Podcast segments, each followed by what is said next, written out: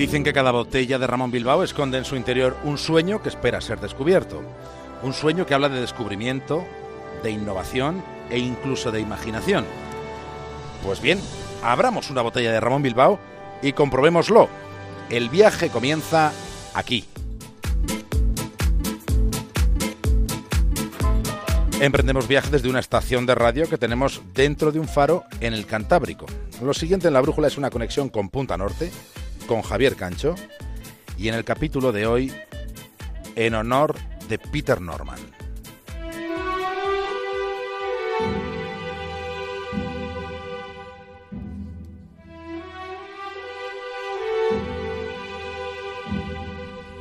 Existen gestos que retratan humanidades. Hay comportamientos que representan un refuerzo en la confianza que todavía podamos mantener en los seres humanos, a pesar de lo tóxico que estamos dejando el planeta Tierra. La historia que durante los próximos minutos vamos a contar ocurrió después de una carrera olímpica. Aunque lo interesante, lo trascendente, lo sugerente no sucedió durante aquella prueba en la que se batió el récord del mundo de los 200 metros lisos. Lo que vamos a relatar a continuación fue algo que tuvo un trasfondo mucho mayor que cualquier otro acontecimiento que transcurriera durante aquellos Juegos Olímpicos. Fue en los Juegos de México en 1968. Fue hace 50 años. Fue el instante en el que se hizo una de las fotografías más icónicas de todas cuantas fueron reveladas a lo largo del pasado siglo XX. Y sucedió después de aquella carrera. Estamos escuchando el ambiente previo a la carrera un silencio casi absoluto en las gradas del Estadio Olímpico. Los corredores toman sus posiciones. Suena el pistoletazo de salida, se escucha el sonido sordo de la expectación. Durante los primeros 100 metros la prueba transcurre muy igualada. Ninguno de los atletas toma una ventaja clara. Peter Norman va algo retrasado. Afronta los últimos 80 metros en séptima posición. En los últimos 50 metros los tres velocistas estadounidenses están en posiciones de medalla. Va a ganar Smith, va a ganar Smith que, ha progresado mucho en el último tramo, aunque ojo, también está progresando Peter Norman que en los últimos 10 metros se pone tercero. Gana Smith y Norman, Peter Norman rebasa en el último metro a John Carlos. Gana Smith, Peter Norman, el australiano, logra medalla de plata.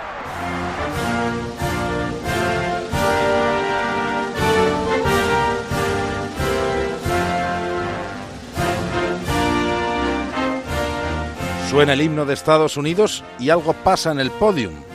Los dos atletas estadounidenses que habían logrado oro y bronce en los 200 metros pegan sus barbillas al pecho y levantan uno de sus brazos, con el puño cerrado cubierto por un guante. Es el símbolo del Black Power. Tommy Smith levanta el brazo derecho, John Carlos el izquierdo.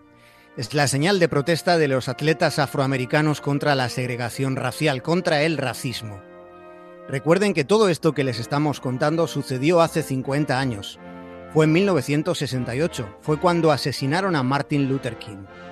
Siendo tan significativo que puede considerarse histórico aquel gesto, no debe olvidarse que en aquel podio, en aquel día, el australiano Peter Norman se unió a sus adversarios poniéndose la misma pegatina que ellos llevaban, en su caso sobre el escudo de la Federación Olímpica Australiana compartiendo de ese modo el atrevido mensaje de sus compañeros y en una época donde todavía quedaba mucho, muchísimo camino por hacer. Esa pegatina, portada por Norman sobre su corazón, era el símbolo reivindicativo del Proyecto Olímpico para los Derechos Humanos, que era una iniciativa contra el racismo. Inmediatamente, la imagen de aquel instante da la vuelta al mundo.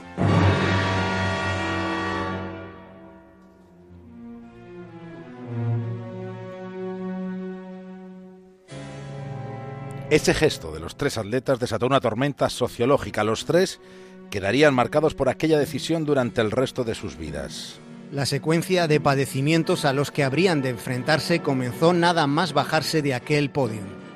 Los dos velocistas estadounidenses fueron expulsados directamente de la Villa Olímpica.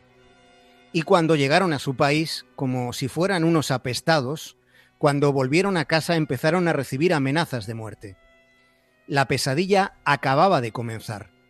Los amigos de ambos, incluso sus amigos negros, fueron desapareciendo, esfumándose, por miedo a perder sus amistades entre los blancos o sus puestos de trabajo.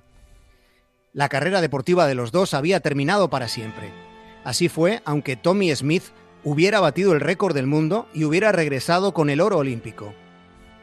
Con su bronce, John Carlos sufrió lo mismo. Tal fue la situación que su esposa terminó suicidándose.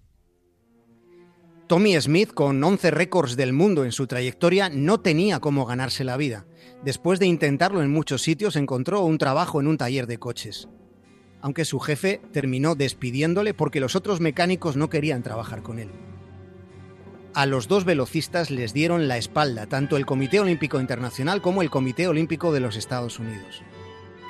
Directamente fueron apartados de la sociedad solo porque ellos consideraron que aquel instante, su instante, que lo era de máxima difusión, era el adecuado para gestualizar un mensaje contra el racismo.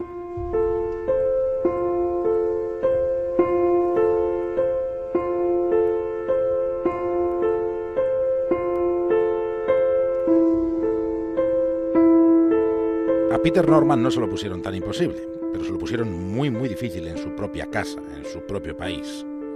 Su gesto de complicidad con los dos atletas afroamericanos representó para él un calvario. En la temporada de la clasificación para los Juegos de Múnich del año 72, Peter Norman obtuvo la quinta mejor marca mundial del año. Sus registros ahora le habrían dado pasaporte directo, sin embargo entonces la Federación Australiana le apartó, le vetó, cometió una enorme injusticia que nada tenía que ver con el deporte y nadie hizo nada para remediarlo. Nadie alzó la voz, ni sus compañeros atletas ni el resto de la sociedad. Aquel fue el momento en el que Norman tomó una decisión que para él resultó muy áspera, muy dura, le arrasó por dentro, porque dejó el atletismo. De otro modo, pero con la misma intención, Norman también fue socialmente apartado.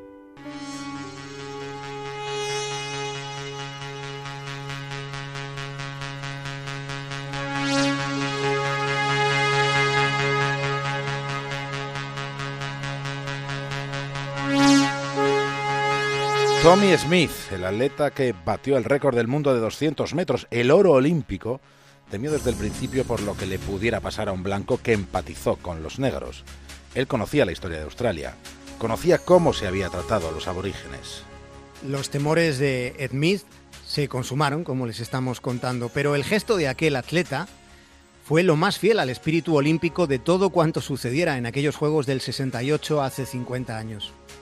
Dijo Smith que el hecho de saber que Norman, un blanco australiano, estaba allí haciendo lo correcto, teniendo ese comportamiento tan absolutamente grandioso, saber que así fue debería hacernos sentir muy orgullosos.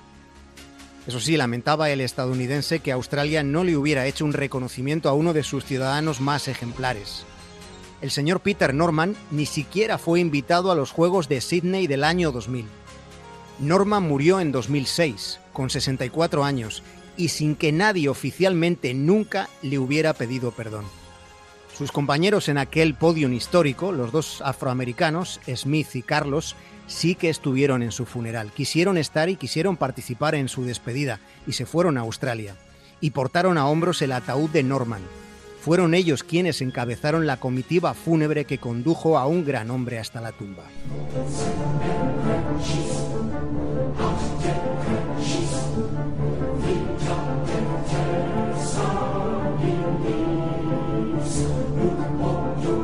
No fue hasta seis años después de su fallecimiento, no fue hasta 2012, cuando el Parlamento australiano organizó un reconocimiento para Norman. El país no hizo lo correcto con Peter Norman. Se le dio la espalda cuando lo que merecía era un reconocimiento. Lo merecía, se proclamó en 2012 en el Parlamento australiano, por todo lo que representaba lo que él había hecho con su gesto, con su compromiso por la igualdad racial. En aquel homenaje, ese día, sí estaba una señora llamada Telma. Era la madre de Norman, una mujer que en aquel momento tenía 91 años y que durante tanto tiempo había sufrido por su hijo, por la injusticia que su muchacho había soportado. Y también estaba allí su hermana Ambler, la hermana de Peter, escuchando, por fin, una disculpa póstuma, pero disculpa tantas décadas después. Era una petición pública de perdón por no haber calibrado la actitud inspiradora que mantuvo y sostuvo Peter Norman. Era un reconocimiento cívico que Peter Norman, insistimos, nunca tuvo mientras estuvo vivo. Tommy Smith, and John Carlos are about to be split by an Australian. And Carlos and Smith, what a fight! Tommy Smith coming right through, and the Tommy Smith sketch does it. Tommy Smith wins totally. The new world record.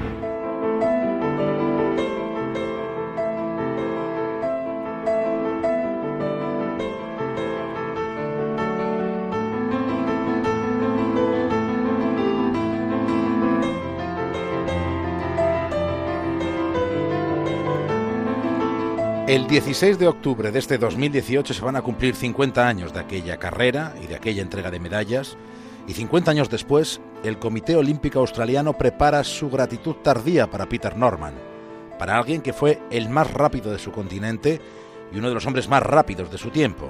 Para él, el mérito llega, aunque llegue demasiado tarde. John Carlos, a quien Peter Norman adelantó en el último metro de aquella recta olímpica, John Carlos dijo lo siguiente de quien había sido su adversario deportivo. Dijo, Peter no tenía por qué haberlo hecho. Peter no era estadounidense. Peter no era negro. Peter no tenía que haber pasado por todo lo que pasó. Pero Peter fue un hombre, un hombre bueno, y por eso es un ejemplo verdadero para toda la humanidad.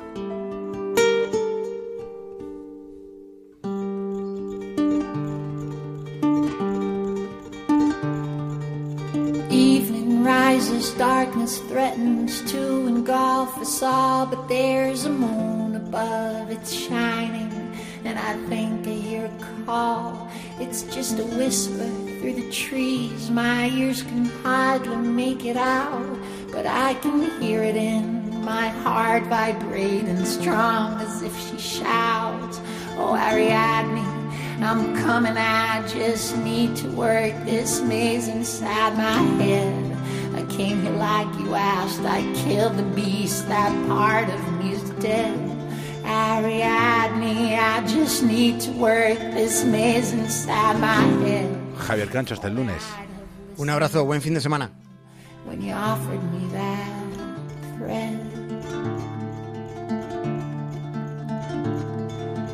Everything is quiet, and I'm not exactly sure if it really was your voice I heard, or maybe it's a door that's closing up some hero's back on his track to be a man. Can it be that all us heroes have a path but not a plan? Oh, Ariadne. I'm coming, I just need to work this maze inside my mind. I wish I had that string, it's so damn dark, I think I'm Ariadne, I just need to work this maze inside my mind. For the life of me, I don't remember what I came to find. Now tell me, princess, are you strolling through your sacred grove? And is the moon still shining? You're the only thing I'm thinking of. The sword you gave me, it was heavy. I just had to lay it down. It's funny how defenseless I can feel here when there's nobody around. Oh, Ariadne. I'm coming, I just need to work this maze inside my heart. I was blind, I thought you'd bind me, but you offered me a charge. Ariadne,